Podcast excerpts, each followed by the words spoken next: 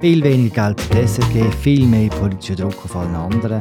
Gerade im Wahljahr zeigt sich ziemlich deutlich, wie kompliziert manchmal das Verhältnis zwischen Medien und Politik kann sein Heute geht es im Politbüro um Abhängigkeiten, um Einflussversuche und um Deutungshoheit. Und die haben bei uns immer noch die Gäste. Heute sind das Jacqueline Büchi und Markus Häfiger in Zürich und Fabian Lenz in Bern. Mein Name ist Philipp Loser und das ist eine neue Folge vom Politbüro im Politik-Podcast vom Tagesanzeiger. Hallo zusammen. Hallo miteinander. Hallo zusammen. Hallo miteinander. Nicht so überschwänglich, Fabian. Freunde, wir fangen mit dem an.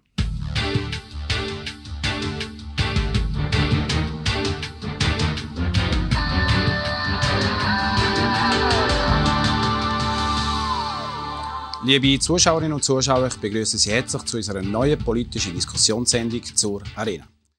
Letzte Woche hat die Arena das 30-Jahre-Jubiläum gefeiert. Ich hätte gerne von euch so zur Einstimmung eine Episode aus dieser Sendung, aus der Geschichte dieser Sendung, die euch in Erinnerung geblieben ist. Ich habe jetzt so als kleine Vorbereitung nochmal so ein, zwei alte Arena-Ausschnitte angeschaut aus den 90er Jahren. Und was mir als erstes aufgefallen ist, was dort all die Studiogäste für schreckliche Krawatten haben, sogar die Linken noch damals. Und heute haben nicht einmal mehr die bürgerlichen Krawatten an, auch Tempora und Morris.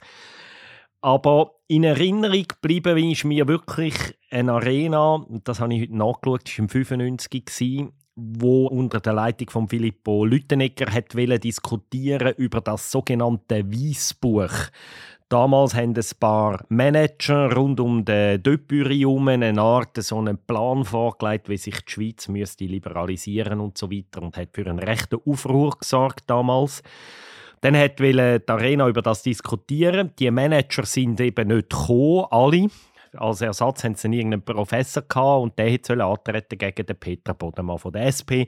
Und der Bodemann ist gekommen und in einem denkwürdigen Auftritt nach ein paar Minuten hat er gesagt, er ginge jetzt und ist rausgelaufen und die Arena musste abgebrochen werden und ich weiß nicht mehr, ob es dann irgendwie Eiskunstlauf oder einen Tierfilm eingespielt haben anstelle von dem und äh, Filippo Lütenegger hat dann so gesagt, also das ist jetzt eine überraschende Wende.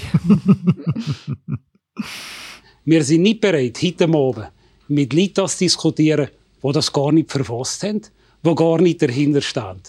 Und es tut mir leid für alle, die heute Abend hier sind gekommen, für alle, die zuschauen, dass wir heute Abend diese Diskussion nicht führen können. Und in dem Sinne wünsche ich eigentlich Herr Leutenegger, Herr Hauser und allen anderen einen schönen Abend und einen unterhaltsamen Abend. Jacqueline, was erinnerst du dich? Hey, vielleicht das Beispiel aus der neueren Zeit. Da hat man ja immer wieder ein bisschen probiert, irgendwie so aus der institutionellen Politik wegzugehen und so ein bisschen gesellschaftliche Themen zu beackern. Und irgendwie, ich glaube, etwa 2020 war es, gewesen, wo man versucht hat, eine Arena zum Thema Rassismus zu machen. Rassismus.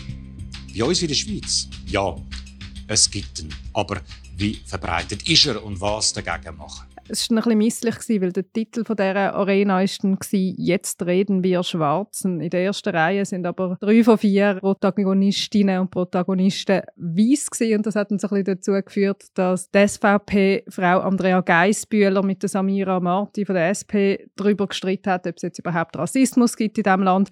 Alles in allem ein bisschen unschön. Und das ist dann so eskaliert nachträglich, dass man die Arena dann hat müssen wiederholen mit ausschließlich schwarzen Gästen mir ist eine Arena besonders geblieben aus dem Jahr 2010, wo es um die sogenannte Ausschaffungsinitiative vor SVP gegangen ist.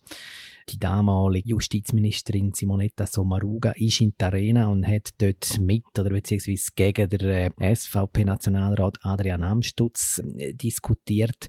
Und dann hat sich das so ein bisschen hochgeschaukelt, die Debatte, der Streit in der Arena. Und dann irgendwann sagt der Amstutz zur Frau Sommaruga, dir erzählt ein Seich am anderen, Frau Bundesrätin. Ich hoffe, haben Sie jetzt richtig ausgesprochen auf Berndeutsch. Ziemlich sicher nicht.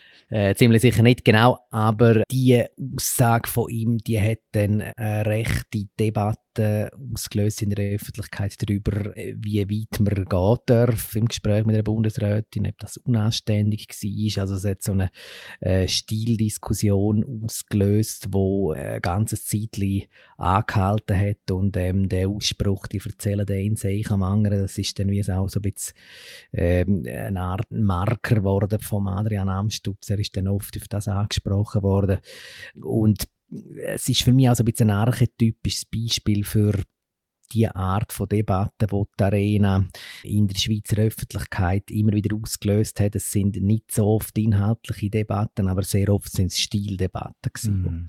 die infolge von so einer Arena-Sendung in Gang gekommen sind. Wenn man mit dem Zweihänder politisiert, äh, hat er von euch selber gesagt? Nein, habe ich noch nie gesehen. Hat er noch nie. In einem ist noch nie gesagt? Das ist so im Raum als Zitat von Adrian Amstutz. Das ist durch die Ja, Presse gegangen, also gut. Das haben Sie nicht gesagt. Okay. Das könnt ihr jetzt einfach nie Herr lesen. Es stimmt doch nicht. der gilt jetzt das heute Abend Ja. auch wieder anders. Okay. Nein, Jetzt das stimmt etwas schlicht. dazu sagen. Die erzählen einfach eh Seich am anderen, Frau Bundesrätin. Ich muss euch jetzt das nicht sagen. Herr Amstutz. Moment, jetzt Horti. Es stimmt nicht. Das leitet gerade schön meine nächste Frage, Fabian. Kann man etwas Grundsätzliches darüber sagen, wie die Arena, wie die Sendung das Reden über Politik in der Schweiz verändert hat? Oder prägt hat vielleicht?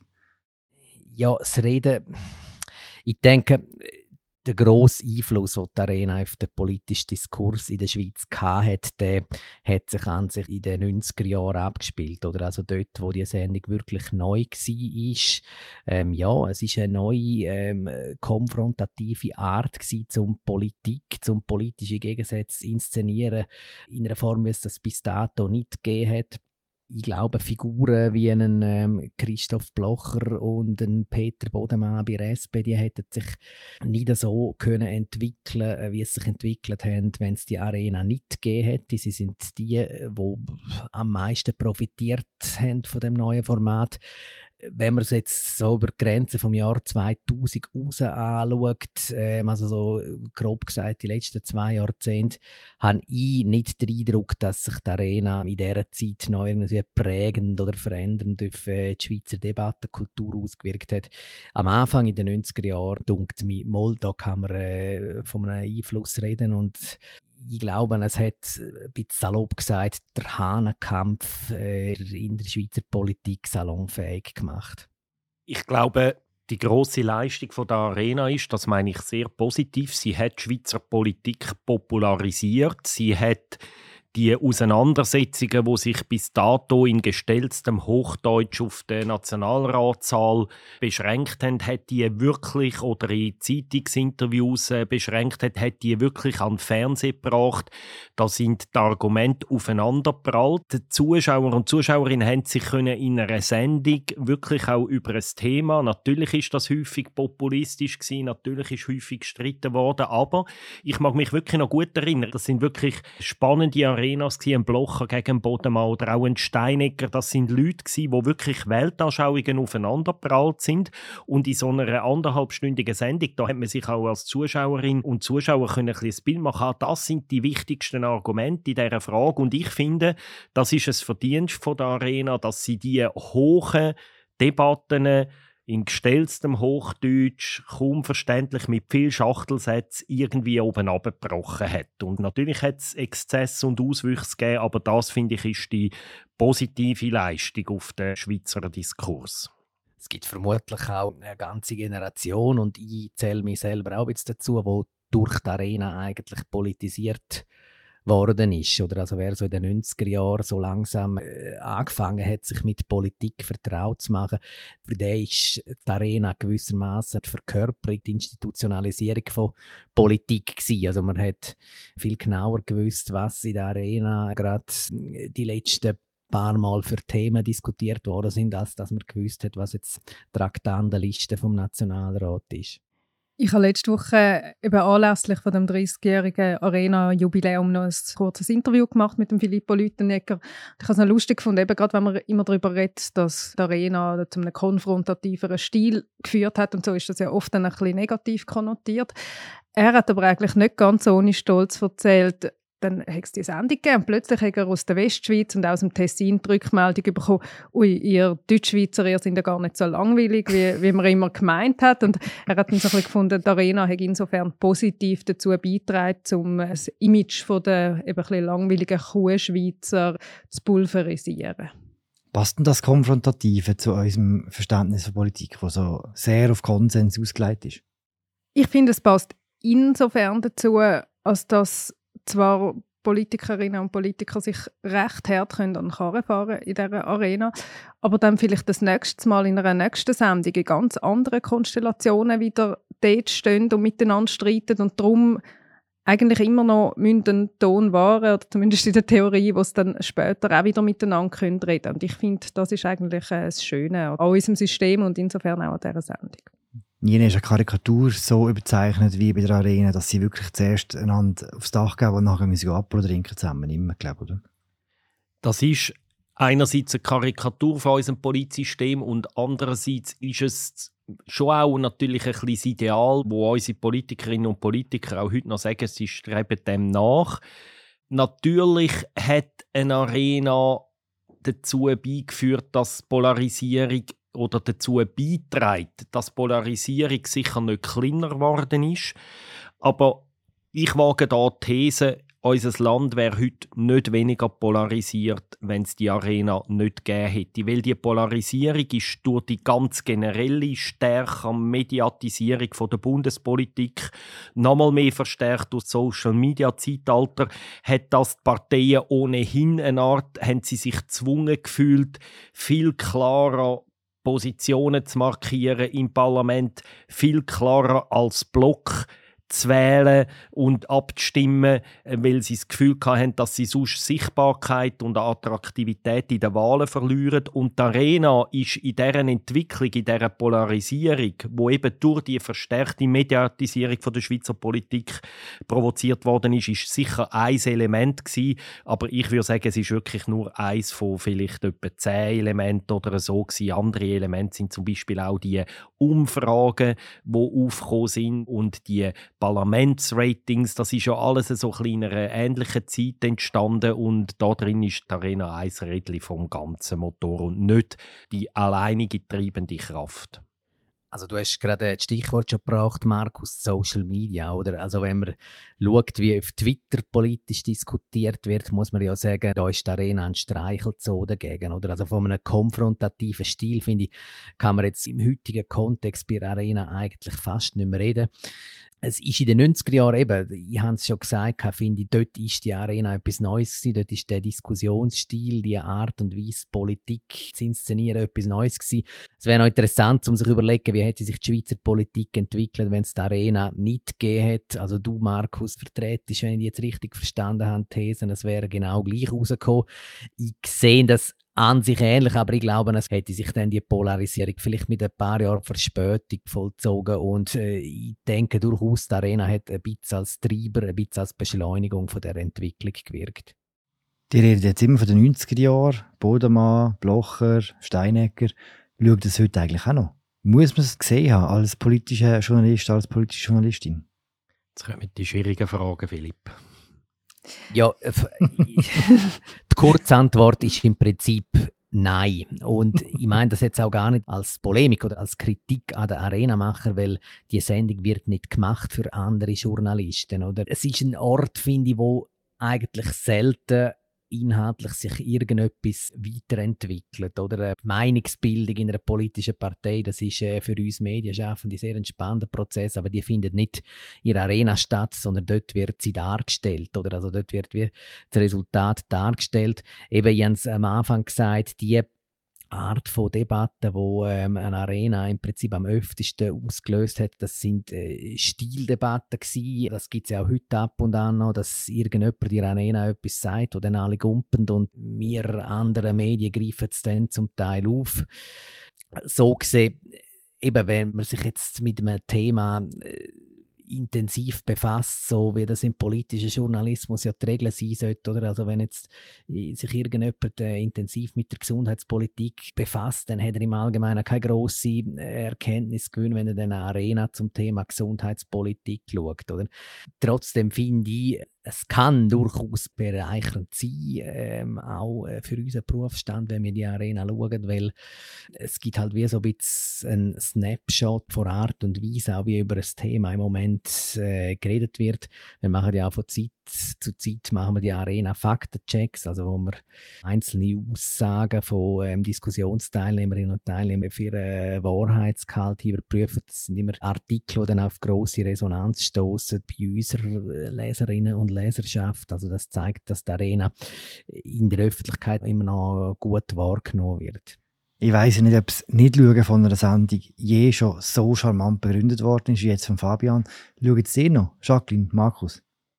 Hey, ich habe gerade letzte Woche eben auch im Zusammenhang mit dem 30-Jahr-Jubiläum zu einem anderen Journalist so ein bisschen verschämt gesagt, dass ich sie fast nicht mehr schaue, die Arena, und habe dann eigentlich damit gerechnet, dass ich aufs Dach bekomme und dass man das noch muss schauen und habe dann jetzt so den letzten paar Tagen gemerkt, nein, ich bin wirklich nicht die Einzige. Und ich habe mich dann schon auch gefragt, wie fest sind die Faktoren, die Fabian beschrieben hat, dass dann meistens der erste Viertelstunde die wichtigen Argumente kommen und dann nachher in Varianten so ein bisschen wiederholt werden. Wie fest ist es, dass sich Mediennutzungsverhalten vielleicht auch verändert hat, dass so eine lange Sendung noch zeitgemäß ist. Lang habe ich sie am Samstagmorgen im Internet noch angeschaut, das mache ich jetzt auch nicht mehr. Aber vielleicht zur Verteidigung von dieser Sendung. Ich finde, das, was Fabian am Schluss gesagt hat, ist etwas Wichtiges, dass es ja eben eine Zweitverwertung gibt von dieser Sendung, dass ähm, verschiedene Medienportale, Watson macht das recht konsequent, zum Beispiel eine Rezension macht von dieser Sendung, eben mir immer wieder mit Faktenchecks, das sind Artikel, die in aller Regel viel Beachtung finden, wo auch zu der politischen Information der Bevölkerung beitragen. Ich finde das ein wichtiger Aspekt. Und vielleicht noch etwas, also ein Grund, wieso dass wir das so entspannt nicht können schauen als Journalistinnen und Journalisten, ist, weil man heute eben durch die Zweitverwertung, durch die sozialen Medien das recht schnell mitbekommt. Wenn dann jemand etwas wahnsinnig aufsehenerregend sagt oder wenn es da einen speziellen Moment gibt, wenn vielleicht wieder ein Politiker aus der Sendung läuft oder so. Wir kämen das so mit über. Und früher hätten wir halt am Freitagabend müssen den Fernseher einschalten um dann am nächsten Tag noch mitreden ich kann nicht viel ergänzen. Ich habe die letzte ganze Arena, muss ich gestehen, sorry, Sandro Brotz, vor mehreren Jahren geschaut. Und es ist wie effizienter heute, eben, wenn man einfach sich die besten Bits nachher vielleicht in den sozialen Medien anschaut. Bei mir muss ich ganz ehrlich auch sagen, kommen auch soziale Gründe dazu. Ich einfach schlicht am Freitagabend und am Samstagmorgen nicht mehr so viel Zeit und so viel Lust, anderthalb Stunden vor dem Fernseher zu sitzen. Es ist recht banal, manchmal auch. Was man weiß von der Arena-Redaktion ist, dass sie penibel darauf schauen, dass Protagonistinnen und Protagonisten politisch ausgewogen sind, dass alle etwa gleich viel reden können. Es gibt ja immer wieder Vorwürfe von mehreren Seiten, dass das SRG politisch nicht ausgewogen ist. Wie nehmen ihr das wahr? Ich finde, wir sind jetzt gerade in einem interessanten Moment, um diese Frage zu beantworten. Von der SVP, von rechts wird die Arena im Speziellen, aber die ganze SRG seit Jahren angegriffen, immer mit dem Vorwurf, wir sind links, ihr sind links, ihr sind links. Und mich dunkt natürlich ist etwa die einmal von links den Vorwurf gekommen, diese Sendung ist SVP oder rechts oder was auch immer, aber im Moment habe ich das Gefühl, in den letzten paar Monaten verstärken sich die Angriffe von links. Gerade Cedric Wermuth hat sich jetzt in den sozialen Medien mehrmals, auch Jacqueline Badran, haben immer wieder auf die SRG geschossen ganz speziell auf der Arena, wo sie ihr im Wesentlichen vorwerfen, dass sie nicht jetzt bei der Zusammensetzung der Gesprächsrundungen, von der, von der Themenwahl und von den Titeleien von diesen Sendungen zum Teil das SVP-Narrativ übernehmen. Und da hat es ja gerade kürzlich ein ziemlich krasses Beispiel genommen, wo der Arena-Titler war, Asylchaos mit Ansage Fragezeichen. Und da hat die Linke sehr scharf reagiert, weil sie gesagt haben, indem ihr das Wort Asylchaos als Fakt darstellen und nur noch die Frage offen lassen, ob es mit Ansage war oder nicht, mit dem übernehmen die eins zu eins den SVP-Diskurs. Ich finde, der Vorwurf ist ziemlich berechtigt von links, muss ich sagen, in diesem konkreten Fall. Und mich dunkt dass da im Moment während dem vorher die Angriffe vielleicht zu 80 Prozent von rechts gekommen sind, im Moment die linke Recht am Aufholen ist und auch sehr stark druckt gegen die Arena und der Moderator Sandro Brotz und das SRG im Generellen. Ich weiß nicht, was ihr beobachtet. Meine Beobachtung ist das in den letzten paar Monaten. Mir ist das auch stark aufgefallen, auch im Zusammenhang mit dem Beispiel, das du genannt hast. Dort hat äh, die Wochenzeitung die WOTS hat dort auch etwas dazu geschrieben, was dann äh, auf Twitter ein bisschen rum ist. Und es sind dort doch mehrere linke Exponenten gewesen, die auch sehr eindeutig nicht nur jetzt äh, das Beispiel oder die Arena im Speziellen kritisiert haben, sondern so generalisiert haben und gesagt haben, brauchen wir so einen Service Public überhaupt noch, wenn der nicht fähig ist, um die Fragen so zu verhandeln, wie wir uns das vorstellen quasi, oder ich finde das einfach bemerkenswert in dem Umfeld, wo wir jetzt im Moment sind, wo eine Halbierungsinitiative zustande kommt, wo Gebühren ähm, für Radio und Fernsehen sollen auf 200 Franken gesenkt werden ich glaube, da sind sich Politikerinnen und Politiker sehr bewusst, wenn sie eine Aussage zum Service Public machen, was das für eine Wirkung hat. Und darum finde ich das interessant, was sich jetzt da gerade abspielt.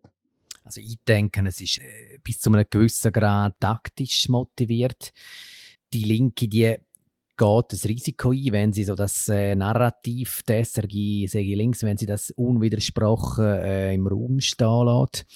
Ich glaube, es ist bis zu einem gewissen Grad sehr bewusst, dass man jetzt da Gegensteuer gibt. Und einfach noch zu dem Beispiel, wo ähm, ihr, Jacqueline und Markus genannt habt, jetzt da mit den Angriff vom äh, Cedric Wermuth und vor äh, Wotz, das hat ja sogar in Deutschland dann noch Schlagzeilen gemacht, also es hat sogar ein deutsches Medium, ein Linksmedium, TAZ, hat das aufgegriffen. Und äh, die SRG so als als Echokammer für die Ideen und Thesen von SVP hergestellt.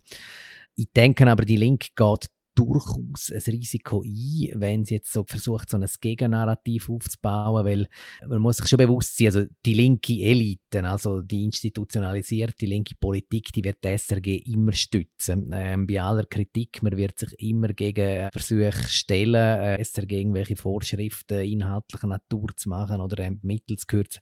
Aber es ist natürlich heikel, wenn die linke Basis auf einmal effektiv auch den Eindruck gekriegt, die SRG knickt ein vor der SVP, die erfüllt ihren Auftrag nicht mehr. Dann kann es dann natürlich auf einmal sein, dass die Basis dann halt nicht mehr an die Turnen geht, wenn äh, Halbierungsinitiativen und so ähnliche Geschichten zur Abstimmung gebracht werden und ähm, das könnte dann auf einmal eng werden im Ergebnis für die SRG.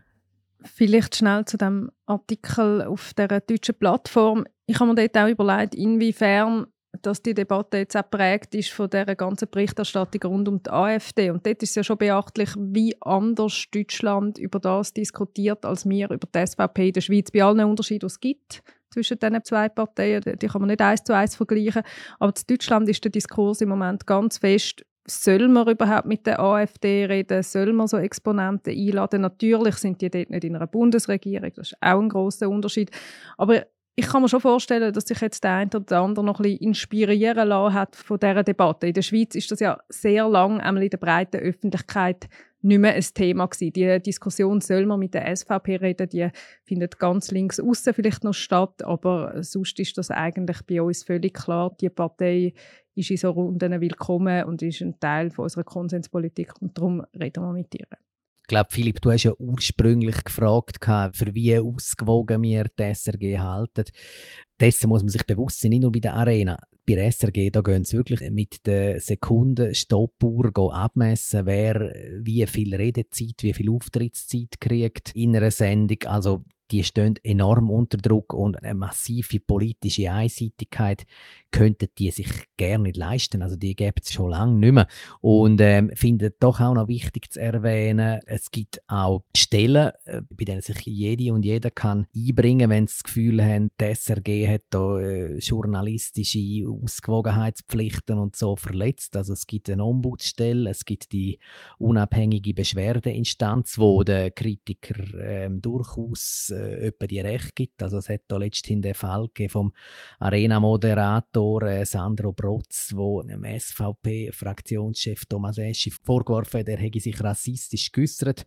Da hat es Beschwerden gegeben gegen den Angriff von Brotz und die unabhängige Beschwerdeinstanz hat der Beschwerdeführer Recht gegeben. Also es gibt auch zusätzlich, sage ich mal, so zu den inoffiziellen gibt es auch wie noch so eine offizielle Kontrollmechanismen, wo, da wirklich sicherstellen sollen, dass da politische Ausgewogenheit da ist und, und in meiner Wahrnehmung äh, funktioniert die auch. Da äh, steht die Redaktion von SRG eigentlich permanent unter Beobachtung.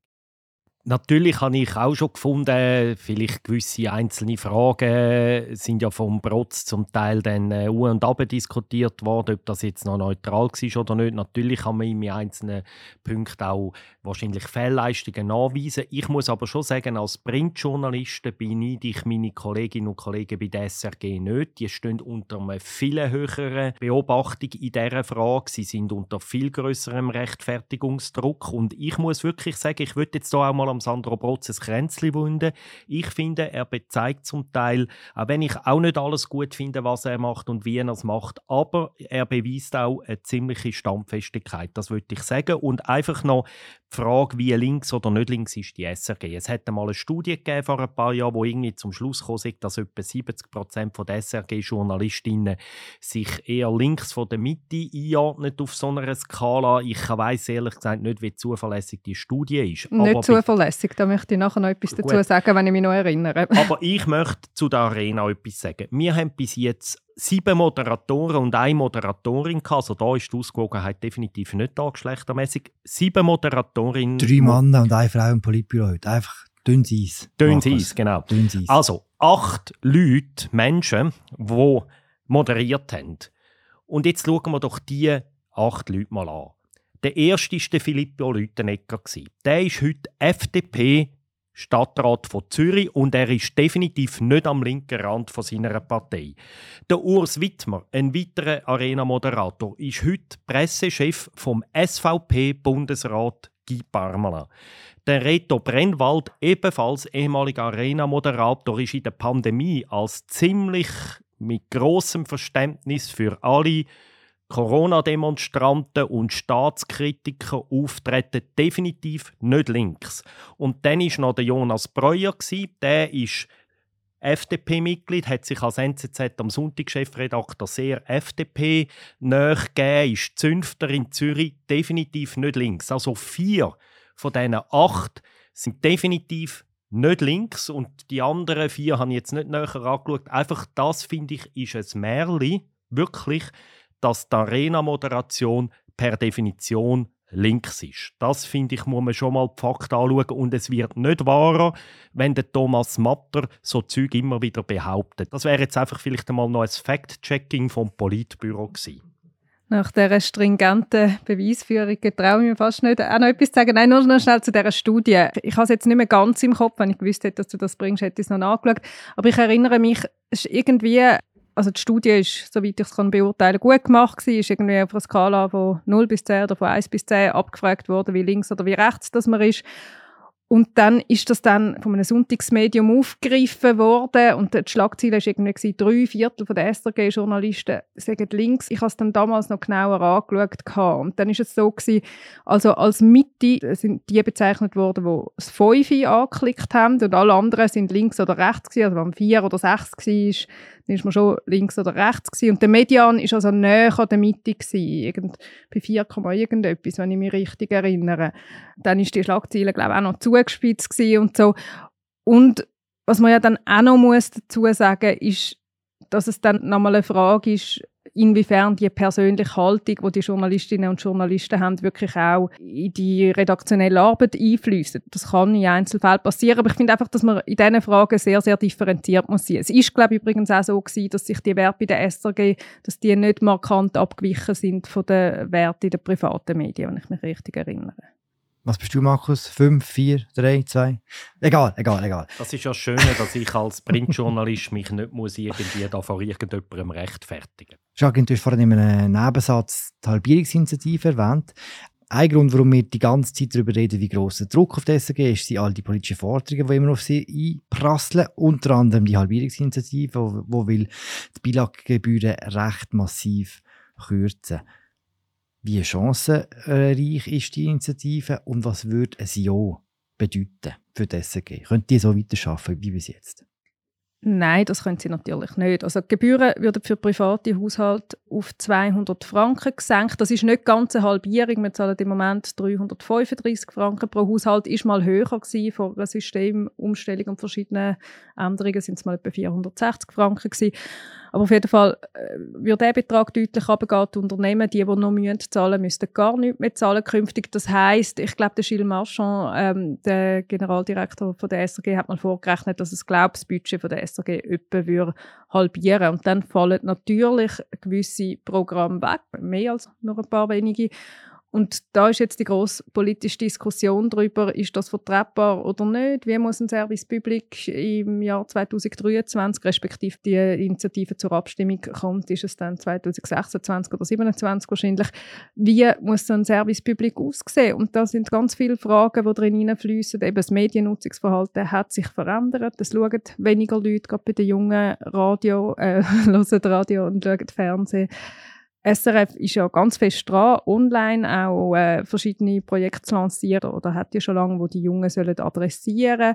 Das wiederum äh, stört dann äh, die, die, privaten Verleger, die online natürlich auch ihre Angebote haben und mit denen möchten Geld verdienen. Also es sind da verschiedene Fragen, die zusammenkommen und wo ja, glaube schon werden zu reden geben. Und auf deine Frage zurück, du hast gefragt, was für Chancen hat sie? Und Stand jetzt habe ich schon das Gefühl, nicht so schlecht. Eben weil die Initiative Moderator daherkommt als No Bilag 2018 und weil sich das Mediennutzungsverhalten eben verändert hat. Aber es hängt auch ganz fest davon ab, wie jetzt die Diskussion verläuft.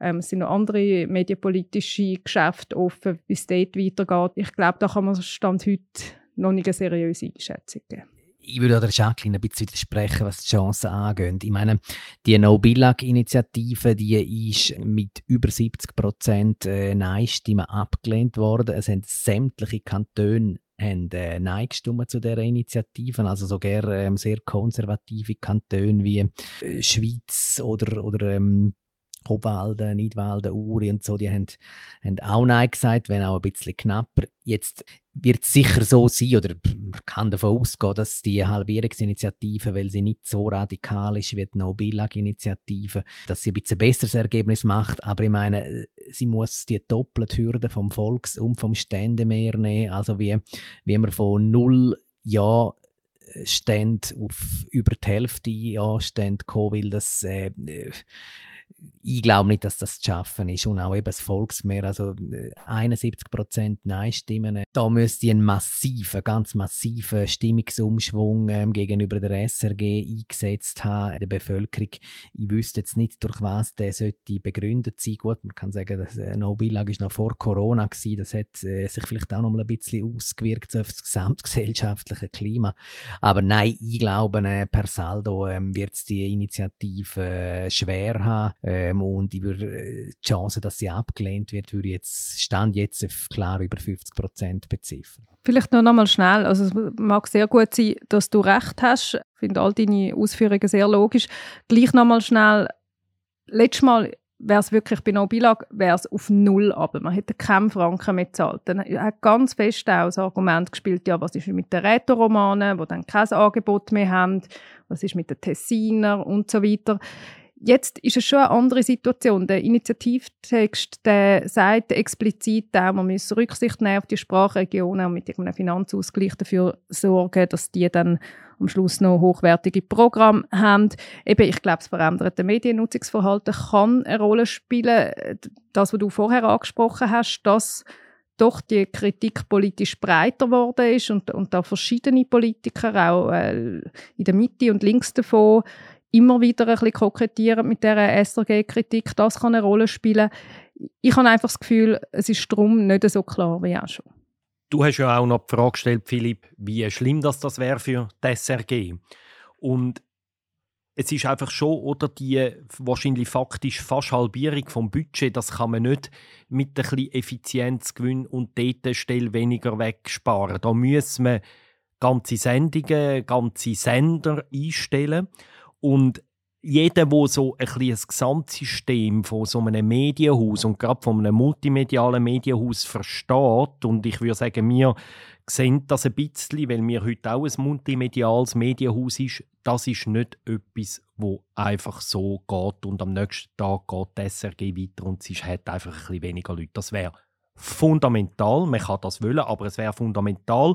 Und einfach ein Argument möchte ich noch schnell führen. Die SVP argumentiert unter anderem damit, dass die Schweiz die höchsten Rundfunkgebühren der Welt oder mindestens von Europa hat. Ich habe das nicht nachgeprüft. Ähm, es kann sein, dass das stimmt, aber dazu muss man schon einfach, was man nicht vergessen darf, Deutschland ist ein zehnmal größerer Markt mit einer Sprache. Die Schweiz hat vier Sprachen und wir leisten uns sogar ein rätoromanisches Fernsehen für irgendwie weniger als 50.000 Leute. Das kann sich nie finanzieren. Schon mit 335 Franken nicht, mit 200 Franken nicht. Auch das Dessin ist massiv quersubventioniert aus der Deutschschweiz. Auch die Romandie ist quersubventioniert. Und das ist aus meiner Sicht das Problem. Ich glaube sogar, das Deutschschweizer Fernsehen und Radio könnten mit diesen 200 Franken wahrscheinlich einigermaßen äh, weitermachen mit ein bisschen Abstrich. Aber die anderen, die, die in der Schweiz mit diesen vier Sprachen, das wäre nicht einfach ein bisschen Redimensionierung, sondern das wäre ein massiver Einbruch und das ist wirklich die Frage, ob die Leute das wollen.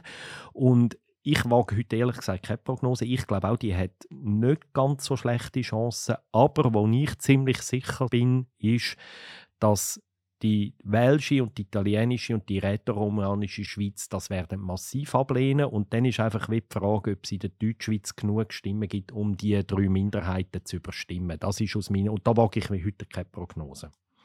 Der hat vorhin schon ein bisschen gesagt, was die Arena betrifft, wenn ihr das restliche Programm anschaut von der SRG. Hat ihr das Gefühl, man spürt den politischen Druck, den es gibt? Spürt massiv massiv. Ich habe das Gefühl, wenn ich diesen Leuten auf Twitter und so folge und schaue, was die sagen und in der Programmgestaltung, die laufen politisch wie auf Eier die ganze Zeit. Also ich finde, es ist mit Händen zu greifen, wie sie versuchen, ausgewogen zu sein. Und es führt dann auch zum Teil zu fast bizarren Exzessen, aber da kann ich vielleicht nachher noch ein Beispiel bringen, wo ich so, so ein bisschen typisch finde, schon fast lustig. Ich sehe das ähnlich. Ich glaube, eben noch stärker als in der Berichterstattung merkt man es, wenn man mit Leuten redet oder eben äh, ihnen, ihnen auf Twitter folgt. Und wir haben ja vorher schon darüber geredet, eben, dass es in so einem grossen Medienhaus natürlich immer wieder den einen oder anderen Ausreißer gibt. Ich, ich finde, sie, sie berichten grundsätzlich sehr ausgewogen und dann gibt es einzelne Sachen, wo, wo man kann beanstanden und dort stürzt man sich in der aktuellen Situation dann natürlich so richtig drauf und eben zum Teil vielleicht zu Recht. Aber ich glaube, wir kennen es einfach auch selber als äh, Journalistinnen und Journalisten, wenn es in unseren Blättern mal einen Fehler hat, was auch soll vorkommen, dann hört man auch relativ schnell, oder einen Fehler oder, oder etwas, wo, wo nicht so ausgewogen ist, wie es sollte sein, dann, dann heisst es entweder, ah, der linke Tagesanzeiger hat wieder, oder ist ja klar, der bürgerliche Tagesanzeiger hat da. Ich, ich, ich finde, man spürt einfach schnell, wie viel da interpretiert wird, je nachdem, mit welcher Ecke dass man es zu tun hat. Und würde dafür plädieren, dass man da ab und zu vielleicht zuerst einen Schritt zurück macht, bevor man dann so, so ganz fest anfängt, äh, Zetter und Mordio schreien. Ich möchte noch ein bisschen etwas dazu ergänzen. Also ich widerspreche euch nicht in den Befund. Ich finde es aber schon noch wichtig zum Festhalten, dass Kritik an einem äh, staatlichen Rundfunksender und, und überhaupt Kritik an Medien, die muss natürlich möglich sein, die ist auch wichtig. Ja, der Druck, der gibt es, es gibt äh, je nach politischem Lager, äh, es dann so oder so, aber dass sich äh, es, es, jetzt gerade eben ein öffentlich finanziertes äh, Fernsehen auch an sehr hohen Ansprüchen messen lassen muss, das finde ich richtig und wichtig. Die Debatte, die muss stattfinden. Ich meine, ja, es ist eine sehr äh, staatlich subventionierte Institution und es ist äh, letztlich eine Form von Qualitätskontrolle, von demokratischer Kontrolle auch über, über die Institution, wo doch ein, äh, immer noch einen sehr einen, einen wesentlichen Einfluss auf, auf, die politische Meinungsbildung in der Schweiz hat. Also ich finde das grundsätzlich wichtig, dass, dass die Diskussion äh, stattfindet und äh, bin absolut der Meinung, dass sich die SRG dem auch stellen muss und am besten kontert sie Kritik einfach, indem sie gute journalistische Arbeit leistet. Jetzt hätte ich gerne das Beispiel, Markus, zum Schluss. Ähm, ich bin einfach beim Fabian voll dabei Ich könnte auch ein paar Fehlleistungen, die sehr stark biased sind, aus dem Stegreif aufzählen. Ich sage nicht, es gibt die nicht, aber es wird halt schon, sie werden sehr stark dann im Vordergrund und immer wiederholt. Aber ein Beispiel, das zeigt, wie schon fast bizarr sich das SRG um Ausgewogenheit bemüht, ist nicht eine Arena-Sendung, sondern eine Sendung vom Club von Anfang Juni, wo es ums Klimaschutzgesetz gegangen ist. Dort hat der Club, um ausgewogen zu sein, und er hat wollen, das war wahrscheinlich der Anfangsfehler, dass man zu dem Gesetz einen Club gemacht hat, zu dieser Abstimmung, haben sie ein Problem gehabt. Auf der einen Seite haben wir etwa sieben oder acht Parteien gehabt, die dafür sind und nur eine Partei, die dagegen war, nämlich die SVP. Und wie hat sie jetzt das gelöst, um da ausgewogen den Club zu gestalten. Dann hat sie auf der Befürworterseite eine Mitte-Nationalrätin, einen FDP-Ständerat und einen grünen Nationalrat eingeladen von drei verschiedenen Parteien. Und eigentlich muss man nicht sagen, von den Parteien hätte es einfach noch einen SVP-Vertreter gebraucht, aber zum ausgewogen zu sein, haben sie auf der Gegenseite nachher drei SVP-Nationalratsmitglieder ähm, äh, und Ex-Nationalratsmitglieder eingeladen und haben dann gesagt, eins ist der Vertreter von der Unternehmen, eins ist von der Hauseigentümer und der dritte weiß ich jetzt einfach gar nicht mehr, glaub, von den Randregionen oder sonst irgendetwas. Und das ist wirklich, so eine Übungsanlage ist wirklich bizarr, oder? Drei SVP-Nationalräte gegen drei Vertreter von anderen Parteien. Und da ist dann der Zwang zur Ausgewogenheit führt dann dazu, dass man ins Problem von der False Balance reinkommen. Der Zuschauer kommt dann den Eindruck über, ja, da die Politik, die ist sich ja da völlig ähm, nicht einig und da gibt es einfach die Hälfte sagt das und die andere Hälfte sagt das und das ist in dem konkreten Fall ja dann ein totales Scheinbild, ein trügerisches Scheinbild gewesen. und das ist aber für mich so, wo ich das gesehen habe, ich muss sagen, das ist wirklich der Ausdruck von der Panik, die da herrscht im Leutschenbach, ja keinen Fehler zu machen. Danke Markus, danke Jacqueline, danke Fabian. Ich würde sagen, mit dem haben wir es besprochen. Das war es mit dem Politbüro. Wir gehen jetzt alle in die Sommerpause, gehen baden am Strand oder wo auch immer an. Wir hören uns alle im August wieder. In der zweiten Augustwoche nehmen wir wieder auf. Wir haben wieder einen schönen Sommer. Wir hören uns bald wieder. Ciao zusammen. Ciao zusammen. Ciao miteinander. Schöne Ferien. Ciao zusammen.